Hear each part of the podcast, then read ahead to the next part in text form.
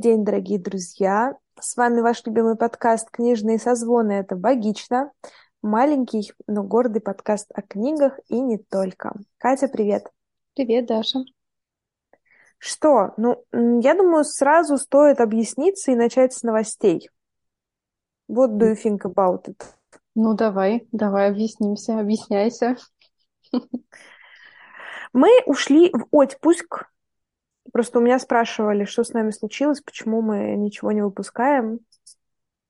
А дело в том, что мы ушли в отпуск, потому что ноябрь, декабрь такие ужасно сложные рабочие месяцы, и нам нужно сохранить немножко сил, чтобы выжить.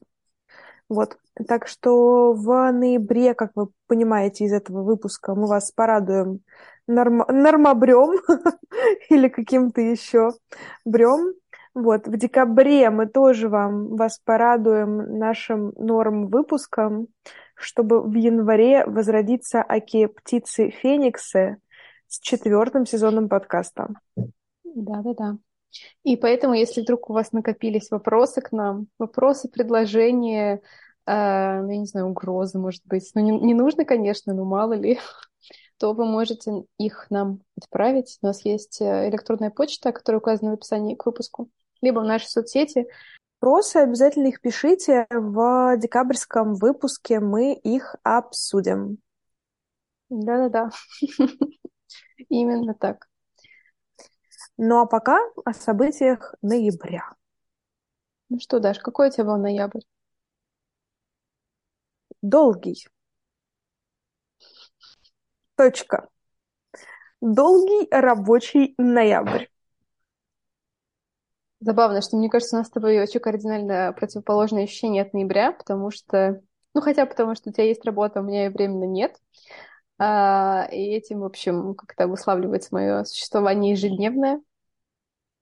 Я осваиваюсь своей иммиграции белградской. А, кстати, а, в прошлом месяце на нас наехали, что а, наш последний выпуск про октябрь был очень односторонний, потому что только я рассказывала про свою а, так сказать, релокацию, а ты совсем ничего не рассказывал про переезд в новую квартиру. Вот. Мне Считаешь? даже интересно, кто наехал, потому что это прошло мимо меня. Ну, мне высказали такую претензию, что э, очень неправильно, что Даше дали так мало времени высказаться по поводу ее чувств э, в, в октябре. Поэтому, если у тебя есть какие-то особенные чувства в ноябре, пожалуйста, не стесняйся, можешь с нами поделиться. Ой, слушай, а, я точно знаю, что октябрь был разный, и сейчас часто про октябрь уж точно сложно вспоминать. Вот, а ноябрь... Ноябрь был очень долгий, рабочий. Я активно продолжала обустраиваться в новом домике. Не помню, высказывала я эту мысль или нет, но у меня, в общем, было две прям противоположные позиции. Первая позиция такова, что я не очень люблю, там, знаешь, типа кредитные карты, брать в долг, вот это вот все. А, и поэтому первая позиция была такая, что в дом можно было бы покупать какие-то всякие ништяки, приколы для обустройства постепенно, но за имеющиеся деньги в наличии, так сказать. Но тогда дома бы я обживалась фиг знает сколько. Вторая позиция, что надо сразу жить хорошо максимально, насколько это возможно, и купить все необходимое в доме, чтобы наслаждаться атмосферой, так сказать. Но тогда это стоило бы, так сказать, прибежать э, к кредитной карте. Вот. И я как-то, честно говоря, не выдержала и решила купить сразу все, что мне нужно, чтобы мне было очень комфортно в моем новом домике. И мне кажется, что, в общем, я довольна этим решением. Хотя остановиться сложно, мне все еще требуется что-то купить, там какой-нибудь шкафчик, какая-нибудь красивая лейка, какая-нибудь чайная пара, не знаю, что-нибудь еще. Вот. Но тем не менее, когда я прихожу домой, я получаю удовольствие от возвращения, от того, как мне здесь хорошо, приятно находиться. И Это прям клевое чувство. Другое чувство связано с тем, что я живу одна, и жить одному — это такое тоже очень необычное ощущение, особенно если до этого ты всегда жил с кем-то. Ну, или там, даже если ты оставался на несколько недель один, это все равно немножко не то. Вот, потому что тут, э, знаешь, какой основной косяк, с которым я столкнулась, что не на кого, некого отругать за невыброшенный мусор. Да. Вот это прям трабл года, и сейчас тоже у меня до сих пор стоит мусор, который надо было вынести вчера, а как-то вот я про него благополучно забыла. Вот, и ты прям чувствуешь себя во всех смыслах взрослым, абсолютно во всем ответственным за себя, потому что теперь сломанные замки в доме это твоя проблема, теперь шторы это твоя проблема, теперь мусор это твоя проблема, еда в холодильнике это твоя проблема, оплата коммуналки и чего-нибудь еще это тоже твоя проблема, стирка и глажка постельного белья это твоя проблема. Вот, ну и, и дальше, и дальше по списку. Но, знаешь, удивительно, что с возрастом эти вещи перестают быть сложными. Ну, Мне то есть кажется... ты как-то их не замечаешь просто. Мне кажется, дело в количестве повторений. Если ты что-то сделал уже достаточное количество раз, ты дальше это уже делаешь как-то легко, не задумываясь, без какого-то напряга. Не знаю. Ну, то есть раньше мне казалось, что заправлять кровать это просто абсурдно и глупо. А сейчас заправленная кровать вызывает у меня какое-то чувство удовлетворения. Мне всегда казалось, что гладить постельное белье это что-то очень странное. Я с искренним непониманием смотрела на свою маму, которая всегда гладит постельное белье. А тут я развлекала себя тем, что в 11 ночи я гладила постельное белье и смотрела отчаянных домохозяек. Но все это позволило мне в очередной раз вернуться к той мысли, что если ты чего-то хочешь, то нужно брать и делать, а не ждать того, что это кто-то для тебя сделает. И как-то, ну, то есть, конечно, кажется, что это может быть какая-то очевидная вещь, но иногда до очевидных вещей мы дольше всего и идем. Вот, это, мне кажется, это какой-то был такой для меня, не знаю, урок октября, ноября. Mm. Ну, вообще, да, я тоже за собой наблюдаю, что у меня появилось больше каких-то э, дел по дому, я бы так это назвала, потому что э, мы здесь, значит, обосновались в Белграде, у нас есть квартира на какое-то количество месяцев, более-менее долгосрочная аренда, и а, с одной стороны, особенно первое время, как только мы здесь оказались, казалось, что так, сейчас нам обязательно нужно купить вот это, вот это, вот это, вот это, вот здесь что-нибудь красивое выбрать. Ну и что из этого мы купили, как ты думаешь, за этот месяц? Ничего. А, вплоть до того, что у нас нет запасных э, пододеяльников, соответственно, мы не можем сменить постельное белье. Вот, даже такие траблы. И чтобы нам купить постельное белье, нужно сначала узнать размер своих одеял. Когда ты их не покупал, ты их и не знаешь. В общем, какие такие мелкие вещи, которые все откладываются, откладываются, откладываются. С другой стороны, меня начало просто дико раздражать. Например, когда пол грязный, не пропылесошено, когда, я не знаю, столешница грязная, ее нужно протереть или еще что-то. И меня прям это может так сильно раздражать внутри, что просто хочется встать и сделать. Если в Москве у меня было, скорее всего, просто больше других интересных занятий, чтобы меньше фокусироваться на этом, то теперь из-за того, что я больше времени провожу дома, ну, неизбежно пытаешься все время как-то это пространство облагороживать, чтобы тебе было в нем приятно, уютно, комфортно. При том, что я очень не люблю всю эту домашнюю историю. Ну, то есть пылесосить... Вот мне нравится гладить. И что-нибудь желательно квадратное. То есть что-нибудь без сложных каких-нибудь конструкций. Вот это я обожаю гладить. Мне прям по кайфу. Вот. А, но вот оттирать, протирать, э, мыть. Мне кажется, я делаю только хуже. Сильнее всего не люблю мыть полы, потому что реально почему-то после таких помоев мне кажется, что стало только хуже. И я пока не могу разгадать эту загадку, я очень сильно устаю, и все раздражает, я еще могу там облиться этой водой с головы. В общем, короче, не очень у меня получается пока в уборку. И не очень получается а, как-то обставлять этот дом, чтобы чувствовать его своим. Потому что по факту он практически такой же, как, как был, когда мы сюда въехали. Из-за того, что было уже много всего куплено, чем-то даже украшено, а, не было какой-то такой первостепенной необходимости срочно наводить в какой-то уют. Здесь было достаточно уютно и так. Но из-за этого у меня порой бывает ощущение, словно я в гостях, что это не мой какой-то порядок, а какой-то чей-то порядок, а ты тут временно гостишь и поддерживаешь его более-менее в том же состоянии. Это странное чувство для того места, которое ты воспринимаешь как дом. Ну, пускай временный, ну, нет ничего более постоянного, чем временного. Надо жить здесь сейчас. Вот, это, конечно, странно.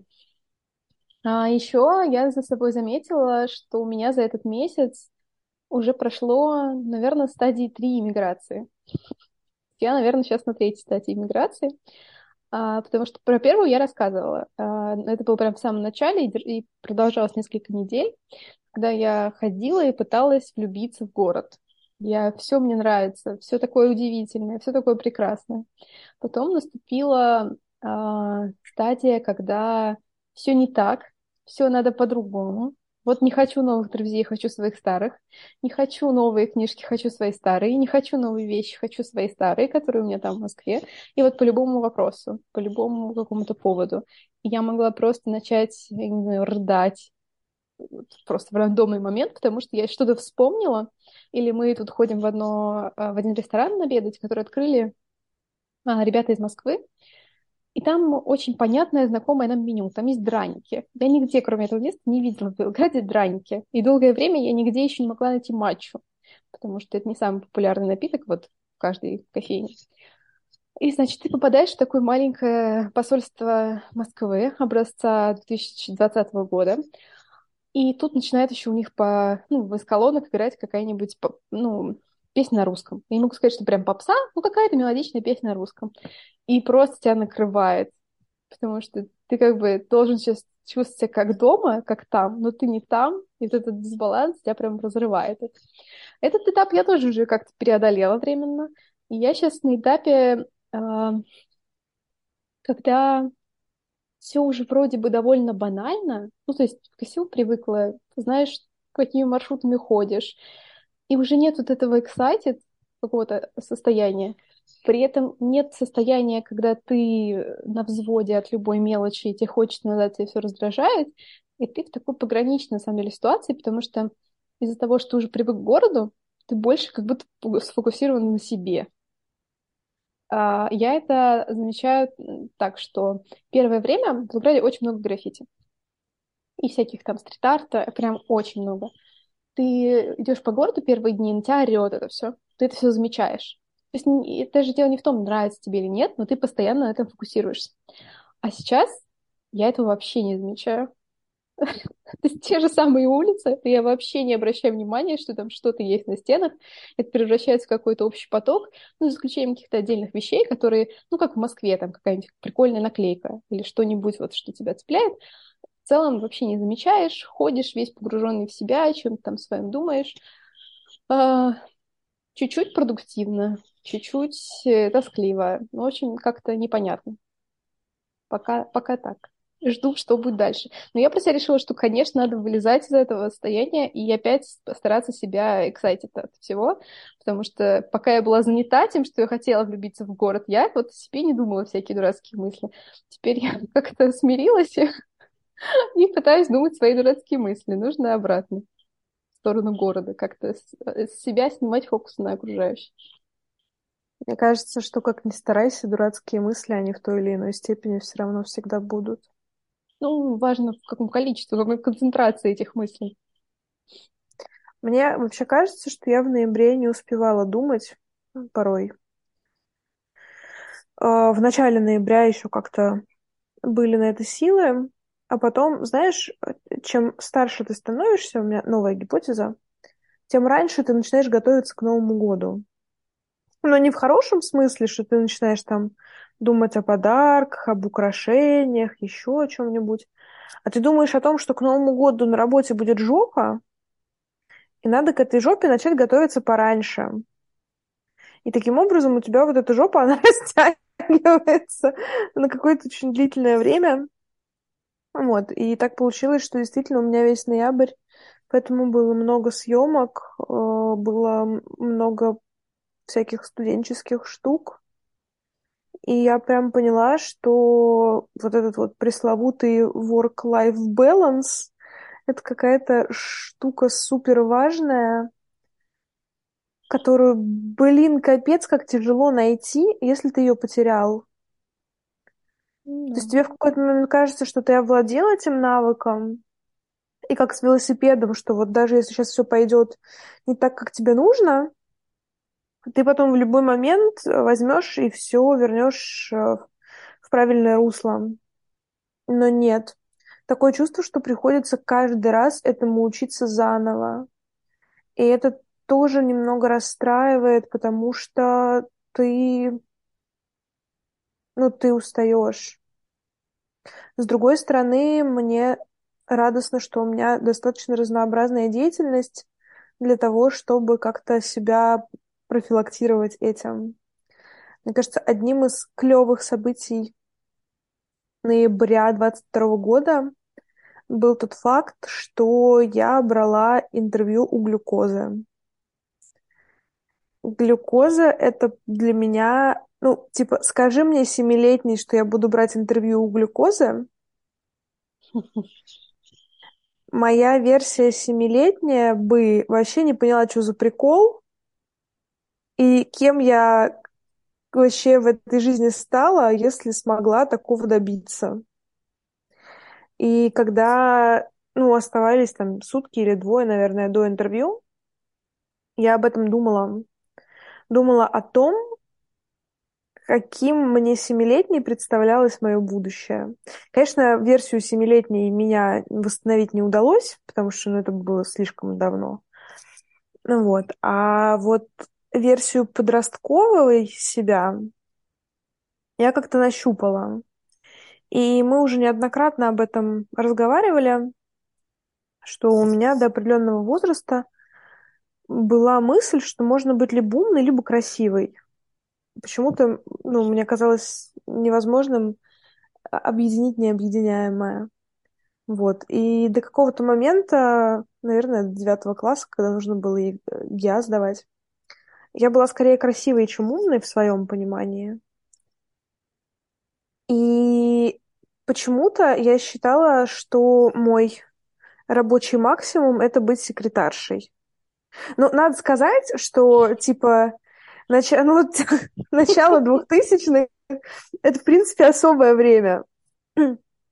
И тогда в моде были менеджеры, экономисты, юристы, то есть какие-то такие профессии, которые ты порой не, вообще не всегда знаешь, куда их применять. Но тогда это было вообще просто топ какой-то прям прекрасных профессий. И так как все они мне не нравились, а, я считала, что вот быть секретарем, ну, типа, ладно, ну хорошо, не секретарем, персональным ассистентом, давайте назовем это пафосно.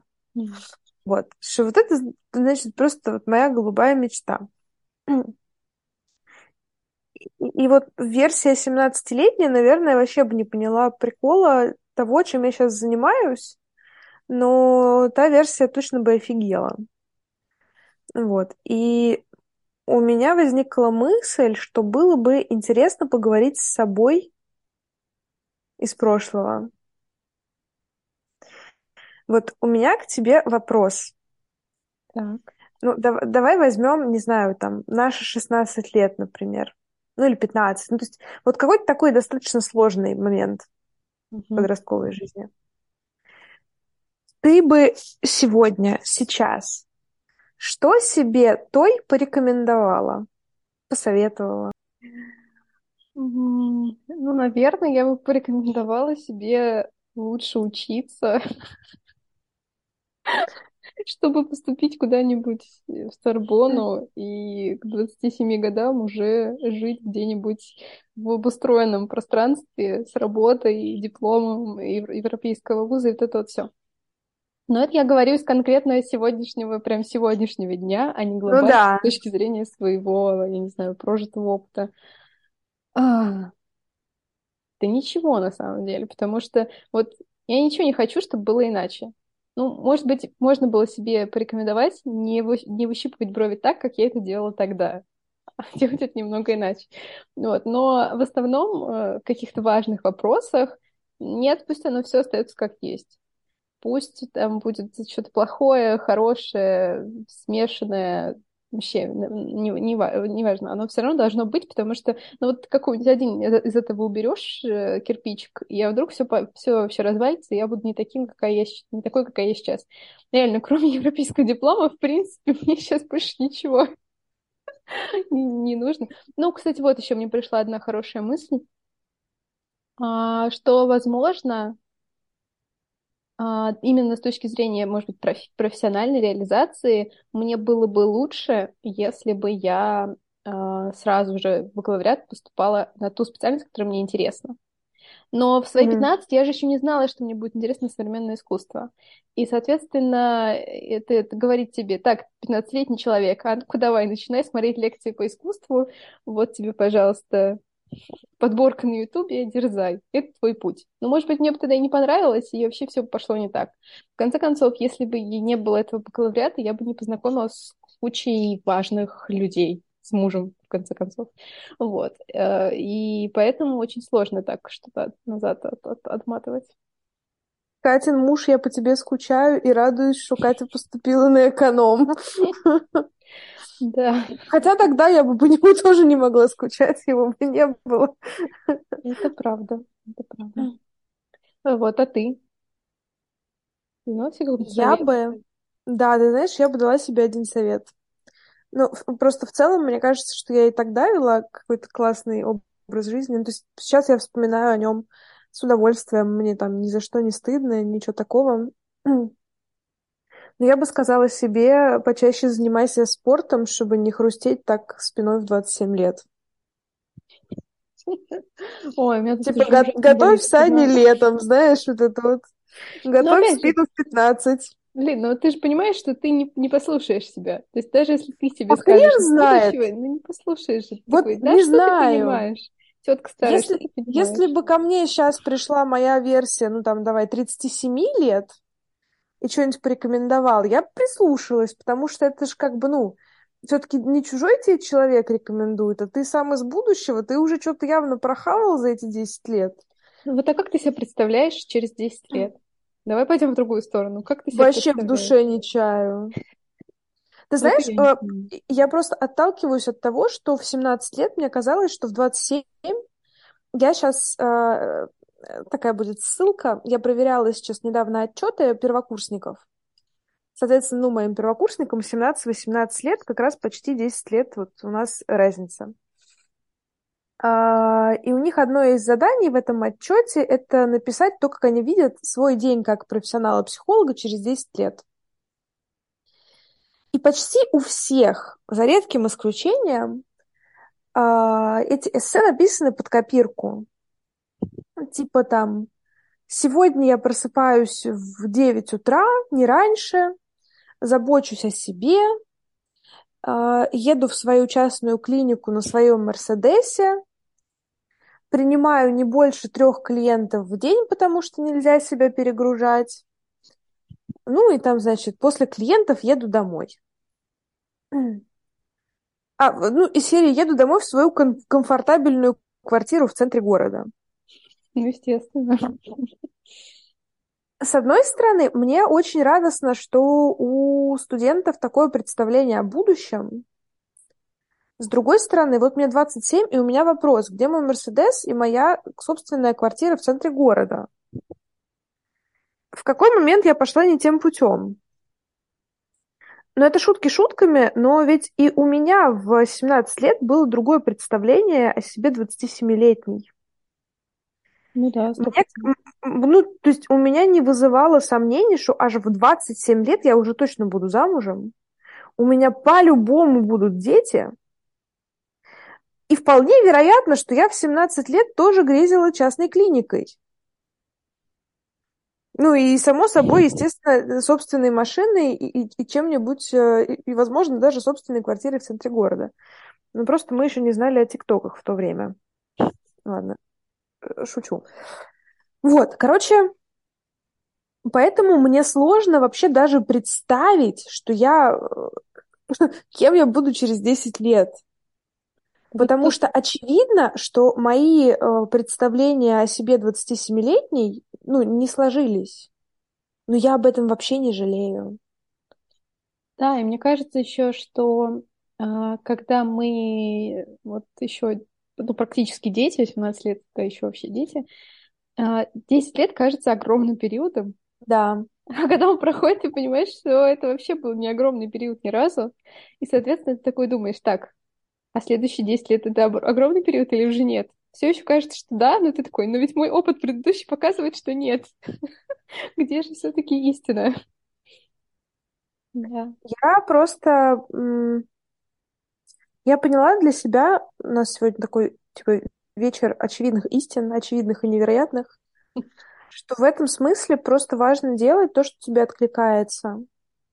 Если ты реально делаешь то, что тебе нравится, и ты себя комфортно в этом чувствуешь, ну, не надо себя насиловать, не надо переживать, что ты там чего-то не успел.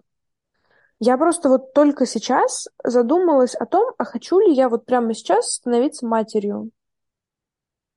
Ну, типа, мне всегда казалось, что в 27 я уже точно буду мамой, и, может быть, не один раз, а два там.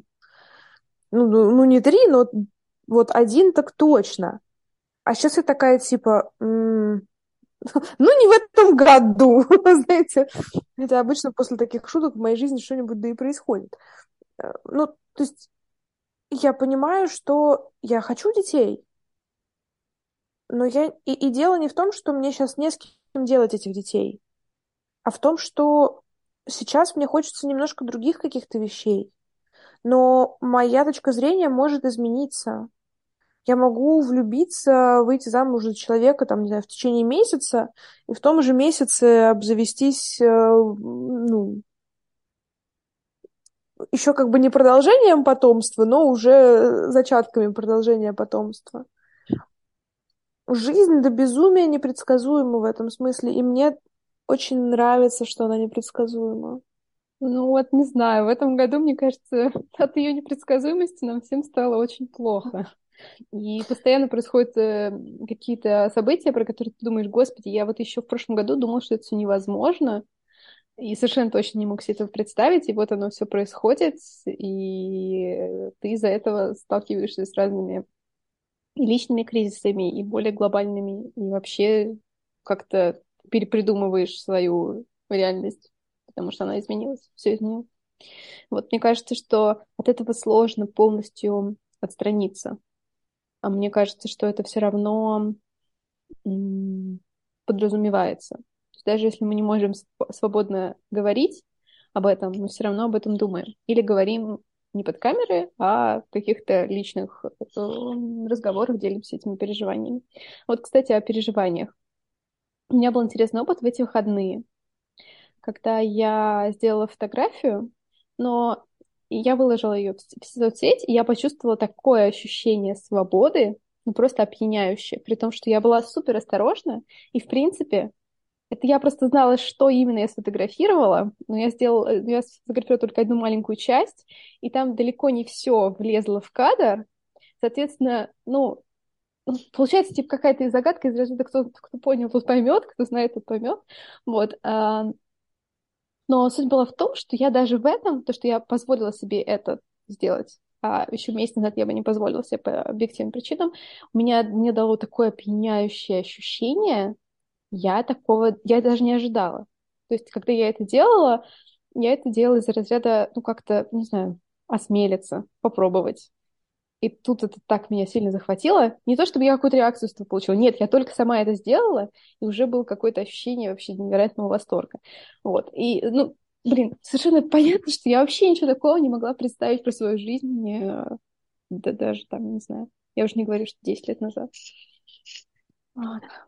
Мне хочется поделиться двумя переживаниями, которые вот со мной буквально в течение суток случились. Первое переживание. Я очень долго пыталась понять, что меня бесит в современной ситуации. Э, ну, там, кроме всего очевидного. И я только недавно смогла сформулировать. Вот сейчас я призываю всех не понять меня превратно, хотя я уверена, что многие поймут. Но мне очень не нравится, что мы сейчас во многом строим из себя жертв. Ну, типа, что вот такие обстоятельства. Я, я ни на кого конкретно не говорю, там, не тыкаю пальцем. Но, блин, в мире было столько жоп за все это время. И наоборот, не было почти периодов, когда в мире бы все было спокойно. И мы точно не первые люди, на участь которых выпадают какие-то сложные события. И вот точно последнее, что, на мой взгляд, субъективно следует сейчас делать, это впадать в позицию жертвы и обвинять все происходящее вокруг в, во всех грехах. Ну почему все, все происходящее? Вполне конкретное, конкретных. Мне кажется, не знаю, то, что были жуткие события внутри истории, не помогает нам жить лучше в нашем сегодня. У меня периодически отрубается мой интернет дурацкий. У нас мало времени. Интернет дурацкий, не отрубайся. Короче, все равно сказать... ты ответственен за свою жизнь. Вот пока ты зависала, я договаривала свою мысль. Вот, потому что, ну, типа, хотя бы на процент, вне зависимости от обстоятельств, но все равно у каждого из нас есть ответственность за себя. И важно этим процентом пользоваться, а не скидывать его к остальным 99 и такой, типа, все, короче, я, я вообще ничего не могу сделать.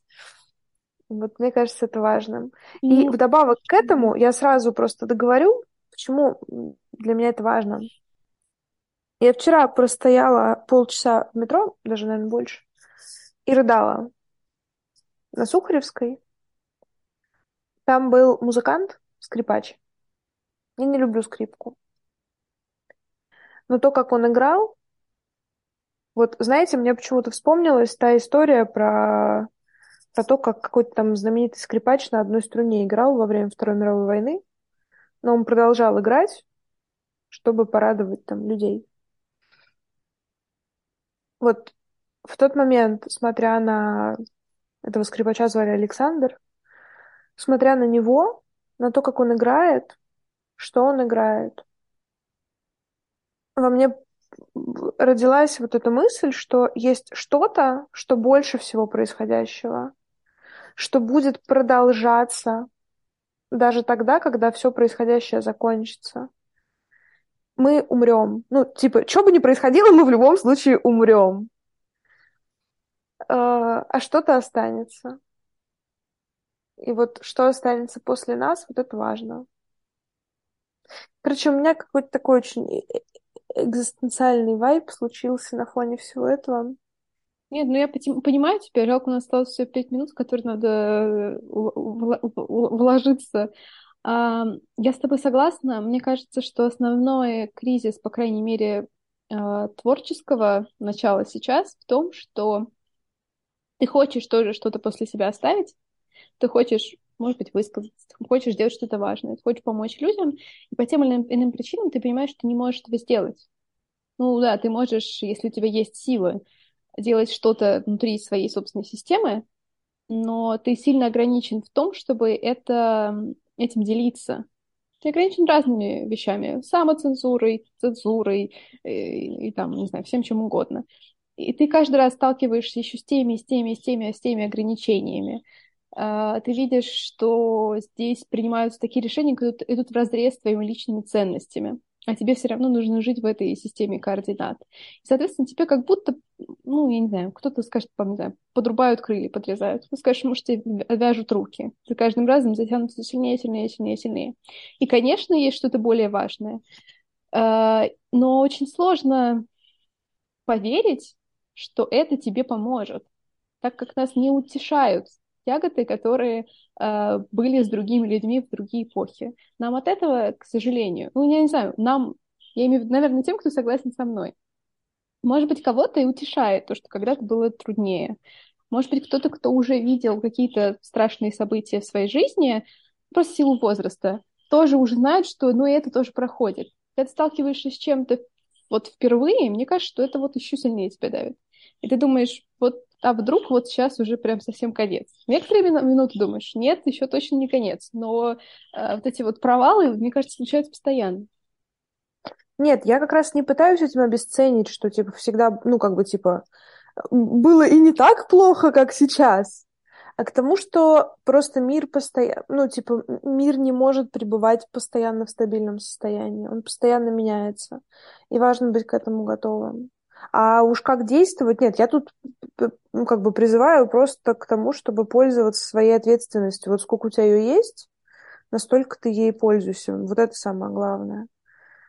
А так, не знаю, тут у каждого своя голова на плечах, чтобы принимать какие-то решения и думать свои мысли относительно происходящего. И это хорошо. Я вот послушала в этом месяце книжку, раз уж мы тут вообще-то книжный подкаст отчасти. Я послушала книжку «Вся кремлевская рать». Мне кажется, ее еще не запрещено рекомендовать. Она крутая.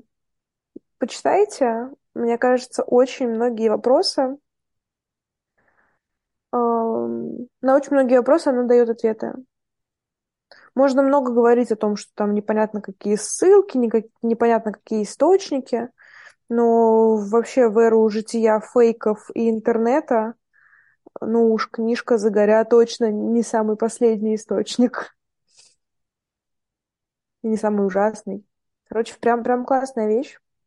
Особенно для тех, кто застал двухтысячные, будучи ребенком, собственно, как я, как ты. Вот. И когда какие-то события ты помнишь скорее ну, по рассказам, чем по собственным воспоминаниям. Вот. В общем, такой тоже интересный опыт.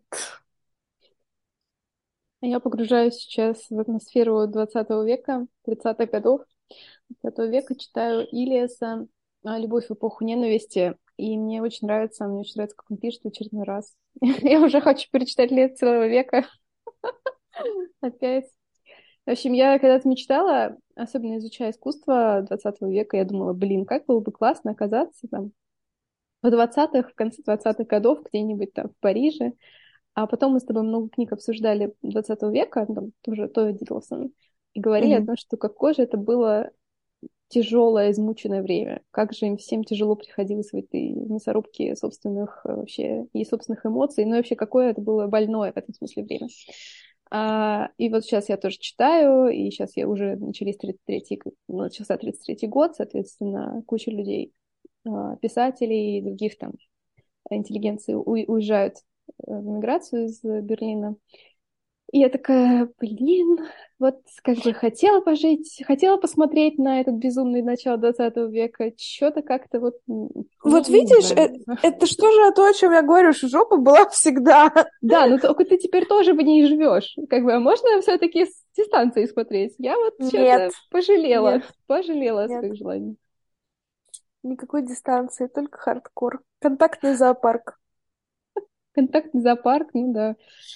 Ой, у нас остается минутка. Мы напоминаем, что э, ноябрь, декабрь наш законный отпуск.